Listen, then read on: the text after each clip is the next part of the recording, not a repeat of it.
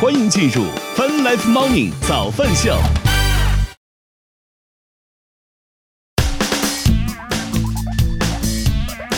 欢迎收听收看 Fun Life Morning 早饭秀，来自 QQ 音乐旗下饭直播 APP 此。同时，我们正在通过乐听乐青春的亚洲顶尖线上流行音乐第一台的亚洲音乐台，在同步并机直播当中。今天是二零二二年八月十九号，今天星期五了，大家早呀！昨昨天去冒雨，去昨天下了点雨，然后带着雨伞呢去做核酸。然后呢，我就难得拿上了之前买的一个非常长的那个长柄伞，不是那种折叠的伞。然后呢，然后我就发现了一个问题，说为什么现在这个东这种长柄伞，非常看起来非常结实耐用的长柄伞，好像买的时候我忘了是什么，好像还防风啊什么之类的嗯。然后我后来我发现这个长柄伞有个问题，就是举久了之后啊，这个手会累，所以我发现这个东西可能是现在不太流行的一个很重要的原因嗯。太沉了，但问题就在于，呃，有些时候如果是风大了什么，这些折叠伞就是普通那种折叠伞，就看起来特别弱不禁风的样子，就会很扛不住这种大风的天气。所以我在想，有没有什么更更好一点的办法，强度上这种东西会更好一些，然后方便也更方便收纳和携带。我不知道会不会有这种伞。好，我们来赶紧看一看最新的天气情况吧。北京当前是晴天的天气，二十七度，预计今天是多云转晴，二十一到三十二度。深圳当前有小雨，二十六度，预计今天有中雨，二十五到三十二度。上海当前是阴天的天气，三十二度，预计今天阴天，二十九到三十九度。最后来看成都当前是阴天的天气，三十度，预计今天阴天，二十七到三十八度。欢迎灰灰，灰灰说没有啊，看来没有想就是鱼和熊掌不可兼得这种。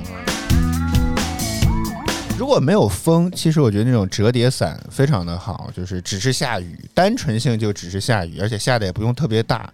啊，不用不是不用特别大，不是特别大那种情况下，折叠伞其实很好。但是，一旦有点风，是吧？马上这个伞就会翘起来啦，然后吹得七扭八歪了，然后你会觉得你控制不住它，就各种各样奇奇怪怪的事情就都来了。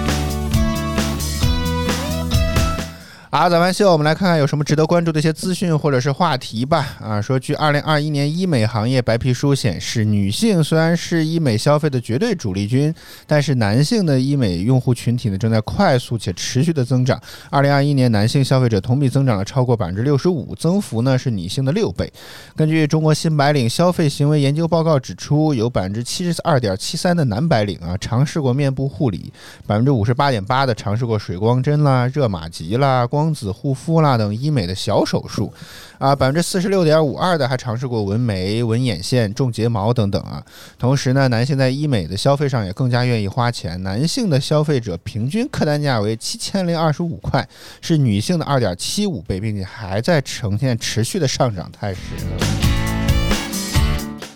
这个是有道理的。首先，最典型的例子就是白老师嘛，我觉得这个。意有这样的意识当然很好，就像包括最近是吧，很明显已经遭受过很多轮这样就业的歧视了。很多家企业会把形象这个东西看得还算是比较重要，无论你做什么，都希望能够招点颜值高的，是吧？气形象好的、气质佳的，很多都已经直接把这个写在招聘的需求里面去了。所以各位 有有正在听的啊，听直播的或者听录播的各位，还年轻的朋友们，千万不要只 注意自己的形象，好吗？哎，我是真的觉得现在真的是一个看脸的时代，但是 真的不知道这这是不是一种就业歧视？关键是这还不好找证据，你懂我意思吗？这真的是。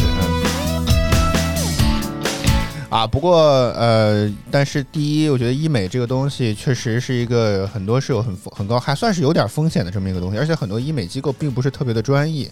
包括我们也在这个像一些社会类的新闻上，其实看到过很多这种关于医美方面的一些纠纷，啊，效果不理想，这都算还比较好的了，然后甚至打出了医疗事故来的，啊，适得其反的这种也比比皆是，所以提醒大家，第一要找一些什么正规的医疗机构，仔细的去研究一下他们到底之前做过哪。些案例，以及比如说，呃，会不会有一些这种纠纷啊？之前的事故啊、资质啊这些东西都要看一看。而且你也要充分的去认，就是了解你自己要做的这个项目本身到底是一个什么东西。有些呢，可能比如就类似于敷一敷脸啦、涂一涂东西啦这种东西，姑且还好；有些呢，甚至是真的要比类似于一种有创口的，要深入到皮下的，这个就可不是简单的医美的东西啊，这个真的就是手术了。所以一定要看清这个资质的问题，而且你也确实要想清楚，这个美丽的代价是有的。白老师之前就做一个叫什么？黄金微针吧，大概类似于这种东西，他就他就觉得疼的特别的难受，真的。对于他，就相比我来讲，我觉得他已经算是耐受程耐疼的这个程度已经算是比较高的人了。但结果他做黄金微针的时候，还是会觉得自己直呼受不了，真的。所以我觉得大家一定要想清楚啊，这个这个美丽是有代价的，除了代价，除了反映在钱上面这个事情之外，还反映在你可能会遭遭的罪上。所以一定要了解自己做的项目，提提前想好这个这些东西，嗯。好，咱们现在我们再来看其他方面吧。说二季度啊，国内的五 G 手机市场占有率的情况。说根据有消息发布的二零二二年第二季度五 G 手机的报告显示呢，国内五 G 手机市场激活终端数量以及市占率依旧保持上涨的态势啊，市占率增长至了百分之四十一点七。其中呢，第二季度华为领跑了国内五 G 市场的占用率百分之二十点八，苹果呢紧随其后，小米呢排名第六。哎呀。作为股东看到这儿，我很伤心啊！真的是，我现在真的觉得越来越多，觉得我可能是我自己的感知问题，这个必须要把定语放在前面，是吧？这是我个人，可能是我个人的感知问题。我是真的觉得现在四 G 的信号真的变得越来越差了。就是你现在说，你看着四 G 信号是满格啊，就信号质量也很好，甚至你可能你目光所及范围之内，旁边就有个铁塔，你知道吗？就是就是有个信号塔就在旁边，但是四 G 就是没有信号，非常非常奇怪，你知道吗？就是一一点点一点，就是我的这个信号可能不是指那种接打电话或者收发短信，你能不能有的问题？然后就是上不了网，打不了微，开不了微微信的，一直在那转圈圈，连接中啊，也收不到信息，你更发不出去，就反正就非常奇怪的这么一种状态。然后用五 G 之后呢，这个马上不仅速度会提升很多，然后信号质量也 OK，所以可能也有可能现在五 G 的这个占用率可能就是怎么讲，就是就像你带你家带宽一样，还没有占满，估计类似于这种感觉。但是就是你会觉得四 G 真的 好糟糕啊，现在真的。包括之前很长，我觉得这个现象出现过很长一段时间了，尤其在地铁里面也有这种感觉，就是四 G 信号怎么着你就发不出去，虽然你看着满格，你就是就是发不了信息，然后歌曲也加载不了，各种反正就跟断网了一样啊，没有那没有任何区别那种感觉。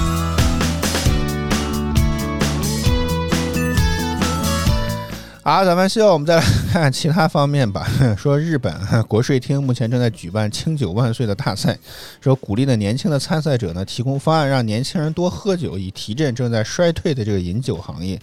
据报道表示，该比赛要求二十至三十九岁的年轻人分享他们的商业理念，要要打算要重振日本饮酒的风气，以激发同龄人饮酒的这个需求。无论是清酒也好，烧酒也好，威士忌、啤酒还是葡萄酒都可以。无论是掺加的，就是无论是什么酒都行，好吧？就是能喝酒，能让年轻人喝酒就行啊。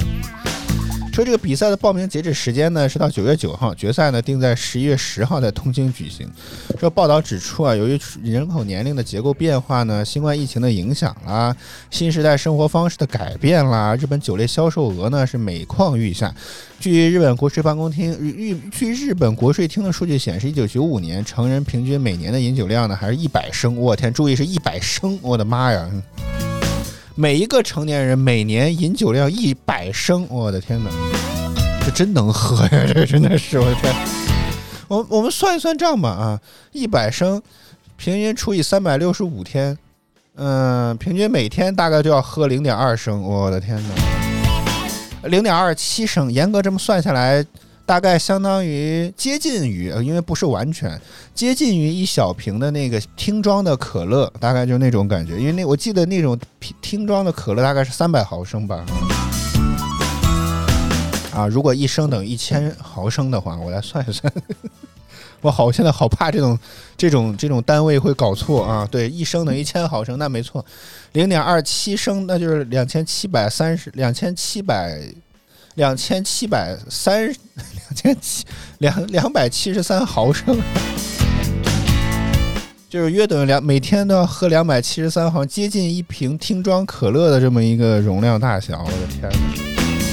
每天平均每天都要喝这么多。然后到了二零二零年呢，已经降至了七十五升。我们再来算一算啊，七十五升平均到每一天大概是零点二两百零五升，两百零五毫升的样子。这这个确实就已经只有一听瓶装可乐的三分之二了。欢迎摸摸早。而且呢，关键是从税收额来看，一九八零年呢，酒精税收日本酒精税占日本的税收呢百分之五，二零二零年呢只剩百分之一点七。而且根据另外根据报道说，根据国税厅推动的这个清酒万岁的活动，注重维护国民健康的厚生劳动省显得就有点尴尬了，仅表示该单该单位啊没有与国税厅合作推动该比赛，也是希望在推广的同时呢，也要注意饮适量饮酒的这个原则。从我个人的角度出发啊，这个 我当然觉得喝酒没有什么好处，真的，我觉得这个东西吧，就是可能你当然适量饮酒 OK，我觉得你喝醉之后，我觉得这个东西就实属是没有什么必要了。可能啊，我觉得可能个人的想法啊。当然，我觉得这个比赛吧，我觉得如果你只是比谁喝的多，显得这个比赛没有什么太大的意思。而且，我觉得好像我之前听过一种在知乎还是哪听过一种说法，说为什么国内这个企业饮酒企业开始在搞一些奇奇怪怪的东西，比如我那天看个什么玩意儿来着？之前茅台出现过这个冰酒了含酒的冰淇淋，我估计大家应该有点印象啊。然后我前两天看，好像还有一另外一家企业。嗯，冰淇淋。另外一家企业也开始推出了这个冰淇淋。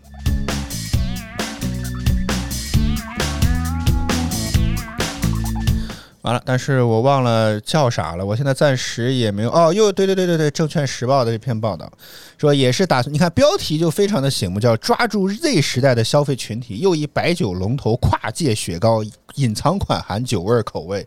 说呢，根据了解，洋河也就是那个洋河蓝色的那个那个东西吧，洋河即将开售的文创盲盒雪糕分为两款，分别是蓝海寻宝和海之蓝创文创盲盒雪糕。哎呦，我的天哪！咱以后这个字啊，可以稍微缩小一点，否则念着就很费劲，你知道吗？你说蒙牛随便对吧？是吧？伊利小布丁这名字都很好念，说蓝海寻宝，哎呀，这个真是这个蓝海寻宝海之蓝文创盲盒雪糕和遇见珍宝双沟盛坊文创盲盒雪糕，哎呦我的天哪！这两盒两款雪糕呢，都有一点雕工的这个工艺在里面，就是。就是看起来是非常的这个，呃，就就就是很符合这种所谓的文创品的这种感觉吧，啊，是是有一些外观在上面的，但是中间呢就是一瓶，应该是啊，应该是洋河海之蓝，我看上面三个字，海之蓝是这个洋河的一种酒啊的那个瓶身的外观，然后这么一款雪糕，说里面含百分之三的这个不知道是什么酒，因为这个海报实在太糊了，我看不见啊，看不清。然后说呢，这两款雪糕各有四种口味，分别呢是这个芒果味、巧克力味、草莓味和枣蓝味。两款雪糕呢各有一种口味为含酒的隐藏款，消费者购买的时候呢会得到随机的口味。说其中海之蓝文创盲盒雪糕的隐藏款呢是海枣蓝酒口味，内含百分之三的海之蓝；双沟盛坊文创盲盒雪糕的隐藏款是芒果酒口味，内含百分之三的这个双沟盛坊啊。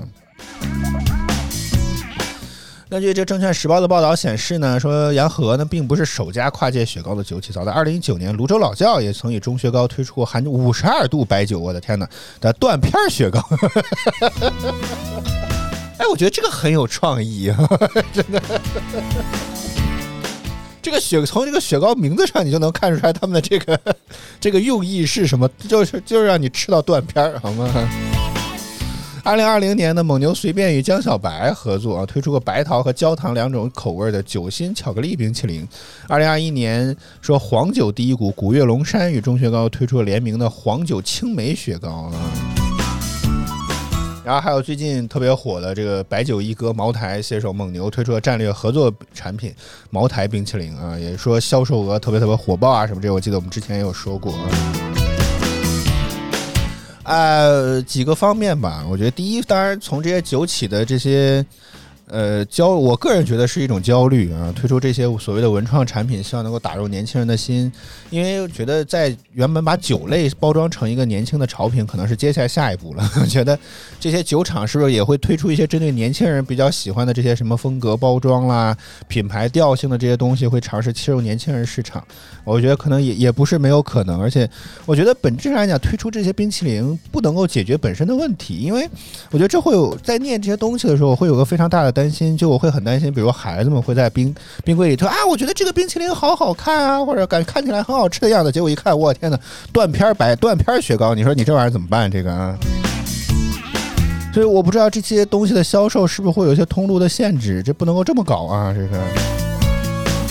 如果你只是在网上订购啊，那我觉得多少还可以理解，这玩意儿不会真的像线下去购买吧？然后我觉得，但是这所以你看，这些酒厂的这些跨界搞这些东西，也算是一种合作啦、营销啦、造势啦这些东西，是吧？只要有第一个，就会有第二个。反正这种联名款的定制吧，对于大多数来讲，感觉也没有什么亏，反正就是这种感觉，对吧？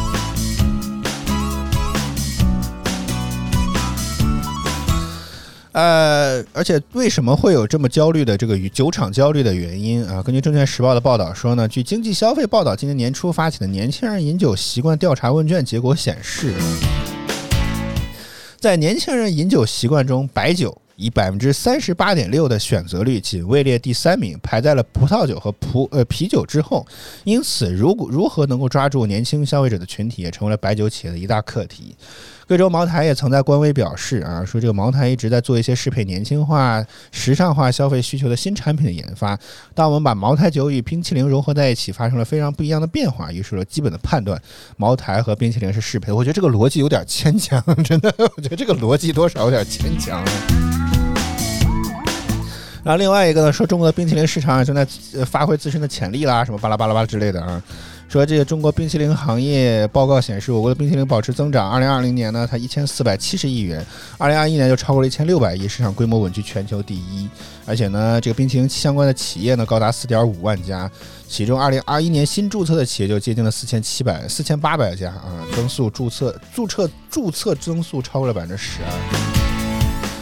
好，所以说回到这个话题，但是我觉得这个冰酒厂推出冰淇淋，并不能够解决这个本身大家对于年轻年轻人饮酒下滑的这个问题啊，我我觉得是解决不了的，因为这些企业本身来讲，就感觉是在我的印象当中，这些茅台也好，洋河也好，包括刚刚还说什么泸州老窖也好，这个品牌调性本身来讲就非常的老。大家懂我意思吗？就听起来就不像是年轻人，或者说现在这现在这个所谓的你们所谓的 Z 时代这群人会关注的这种品牌，就他们的调性，对于我个人印象来讲，就是非常的老。我一想到这些茅台啦。啊，泸州老窖这些，我当时大脑会浮现出的场景就是那些什么，嗯，中中年的，我的中年的那些叔叔伯伯们了，对吧？像我爸那一辈的人啦，这平均年龄都得四十加以上了，这些人，所以你你会觉得你怎么让年轻人去至少接受这个品牌呢？所以，我我觉得这个问题。回归到这个酒本身，你你是解决你目前来讲这些品牌调性你是没有办法解决这个问题。即便你推出了冰淇淋，我也可能只是会冲着这个冰淇淋去购买这个东西，但跟酒本身可能没有太大的关系。除非你像那个刚刚谁推出那个断片的雪糕是吧？你就拿含酒来去制作，不要只加百分之三，你加百分之三十是吧？啊，这当然这是个只是一种讽刺好吗？通过这样的方式，我觉得你可能让大家变相的喝酒，我觉得哦，那可能还可以吧。否则，我觉得你解决不了品牌调性太老的这个问题。即便你跨界联名，呃，这些冰淇淋的厂商，钟薛高也好，这些厂商蒙牛也好，可能也只是觉得一种跨界的这种营销。但长期来讲，你觉得就是因为推出两款雪糕，我说哦，以后喝酒我要买茅台，或者说哦，以后喝酒我要优先选择白酒而不是葡萄酒或者是啤酒吗？我觉得从我个人的角角度来讲，我觉得这个这个关联性在哪儿，我没看到，好不好？这也是我刚刚说的这个什么茅台的官微说啊，一直在做一些年轻化啦、时尚化需求的新产品研发，说当把茅台酒和冰淇淋融合在一起，发生非常不一样的变化。这但这个变化真的会对你们的这个酒本身有影响吗？你你最终还是你最终到底希望大家买冰淇淋还是买酒吧？这是最核心的问题，好吗？如果大家买冰淇淋，那是不是因为这个冰淇淋本身 OK 啊？那但跟酒没有什么关系呢？那你最终是希望卖酒还是卖冰淇淋呢？啊，你看这又回到了一个非常奇怪的问题上。所以从我个人的角度来讲，我可以理解这些酒厂的焦虑，但是我觉得做这些东西，你不如好好把品牌再重新去搞一搞，我觉得也许会好一些，推出一些新的子品牌。做一个前市场工作人员，给你的一些不成熟的想法，好吗？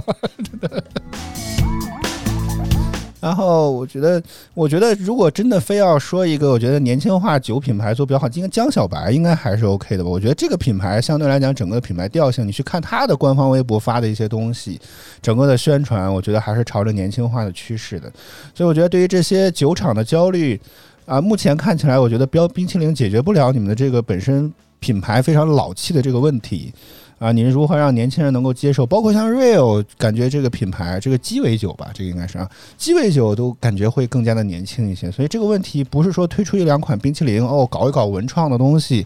啊，弄一弄这些玩意儿就可以搞得定的。我个人觉得，至少对于我来讲，我没啥感觉。我现在来讲，一提起茅台呀，一提起这个什么泸州老窖，我想起仍然像我刚刚说的，还是那些我爸那一辈的人，甚至可能更年长的一些人。我觉得这个这个印象在我心目当中已经固化了的。是非常非常难搞的，所以这个东西不是推出一两款冰淇淋就能够解决的，好吗？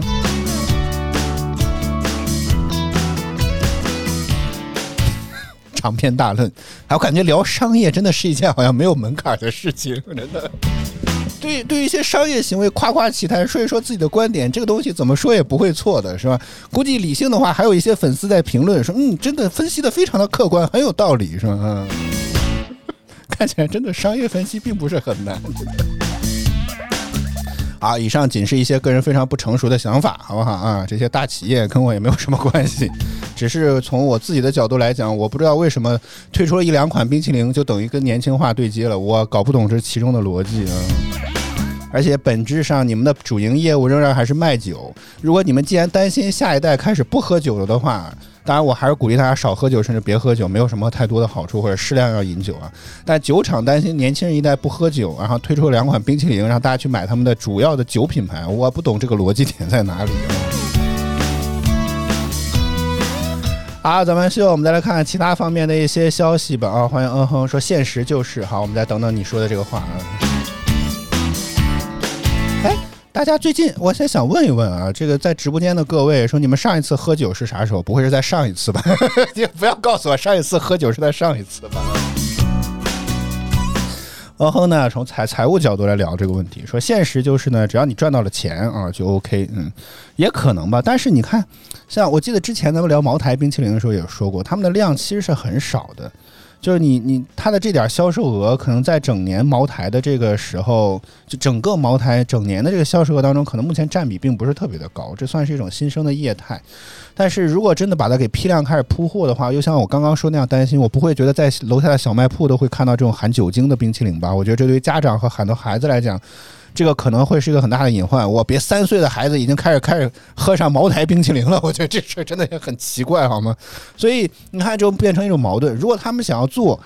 大众通路上的东西，那我至少得触手可得吧，对吧？比如我去楼下的小卖部、超市里面，线上的这些什么美团买菜啦、叮咚买菜这些地方都能随处买到。那如果孩子想要吃这些东西，你说这怎么办？我觉得这个这种酒类东西又跟其他的玩意儿不太一样，所以你做了一个混搭，孩子提前吃了这些东西，这 OK 吗？我觉得这也很奇怪。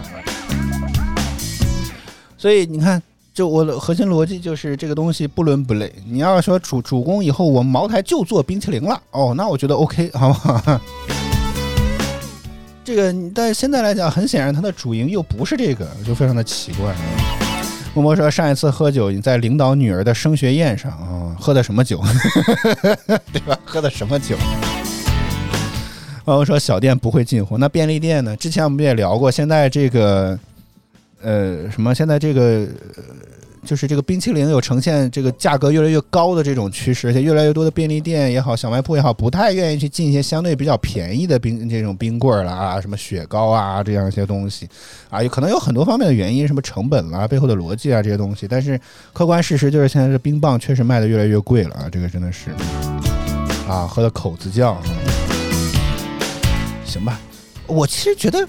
很很好奇，作为一个不喝酒的人，有没有喝酒的？你能喝出来不同的酒之间有什么区别？然后，真的，我觉得这个可能懂这方面人就能从细微的口感上就能够感觉出来这个东西的不一样啊，非常厉害，我让我觉得非常非常厉害。哎，摸摸还有个新产品的创意啊，茅台奶酪棒，直接主攻现在的 一零后，好吗？这这比 Z 时代还要更超前啊！向各位酒厂讽刺啊，这是一个讽刺，希望各位酒厂能够能够学习一下。跨对茅台跨界跟妙可蓝多合作，对吧？直接推出带这个汪汪队立大功的这个这个茅台奶酪棒，是吧？直接让一零后提前先哦，一零后估计都有点晚了，二零后好吗？现在才两岁的孩子们提前就开始喝上茅台，好吗？嗯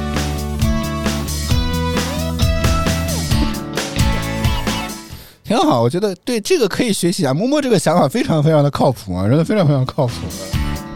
建议所有的酒厂提前学习一下，直接别别主攻 Z 时代了，太晚了已经，好吧？这现在消费观念很可能已经初步已经养成了，没有办法再改变。要攻就直接攻入二零后，现在才最高才两岁的这帮孩子们，还有很大的这个消费空间可以改善，对吧？这些人直接从现在开始就开始养成喝茅台的习惯，好吗？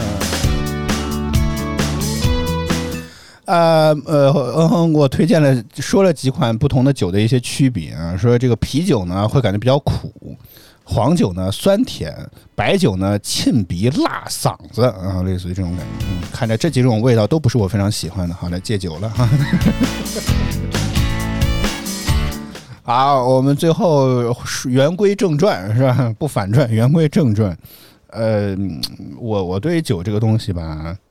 这个没有什么太多的好感啊，这个可能跟我的成长环境有点关系啊。我也不喝酒，是吧？所以我也不希望觉得这个大家这个以适量饮酒，当然可能会有一定好处吧。因为我爸以前每次喝酒都说我说啊活血化瘀，虽然我不知道这个东西有没有科学根据啊。那每次给自己喝酒都会找理由，就是可以活血化瘀，但可能适量，但至少要适当饮酒，千万不要喝多。关键是喝多了之后呢，这个可能会引发各种各样奇奇怪怪的事情，人的反应能力啊什么，这确实会下降的，啊，所以在路上多多少少都会有一些危险，大家注意，大家大家注意，喝酒可能只是开始，后续还有很多的问题需要这个关心和关注啊，所以还是提醒大家，我我不劝大家不喝酒，是吧？我们，但是记，如果要饮酒，一定一定一定要适量啊。呵 呵，说活血化瘀啊，那是外用，内服嘛，内服兼外用。哦，对，说到这儿还想起，就是什么有些药是不能够酒后服用，不酒后不能一起吃的，什么这些适应症啊，什么大家一定一定一定要注意。然后甚至前两天看这个幺八八黄金眼，还说一个什么特别年轻的男小男，不能叫小男孩吧。这个对对于这个父母来讲是小孩子啊，本来来讲其他一直是不喝酒的，结果公司聚餐呢喝了点酒，然后呢这个骑电动车还是怎么着，直接这个不知道是因为什么样的原因撞墙上还是撞树上了啊，高颈椎以下没有知觉，我印象当中是这条新闻。所以提醒大家啊，是一定一定要适当的饮酒，而且最关键的是啊，最关键的是在酒桌聚餐这种情况下，劝酒的人啊，你很有可能是要担责任的。我再次提醒一下大家，聚餐情况下劝酒，你可能是要担责任的，而且事后如果你没有把这个人安全的送回家，如果出了问题啊，那也可能是要跟你有点关系啊。所以大家一定要三思而后行，好吗？嗯。好，早饭秀今天就到这里。我们来感谢所有支持我们的观众朋友们，感谢风港，感谢摸摸，感谢嗯哼，谢谢大家收看与支持。每周一到周五在工作早间八点，我们都会在饭直播 APP H F M 亚洲音乐台同步为您带来早饭秀。希望您能够持续锁定我们的直播间。如果觉得我们直播不错的话，不要点击关注和打赏礼物，以支持我们做得更好。再次感谢您的收听收看，以上就是今天早饭秀全部内容。我小白在北京，祝各位周五及工作生活学习一切顺利，以及周末愉快。我们下周再见，拜。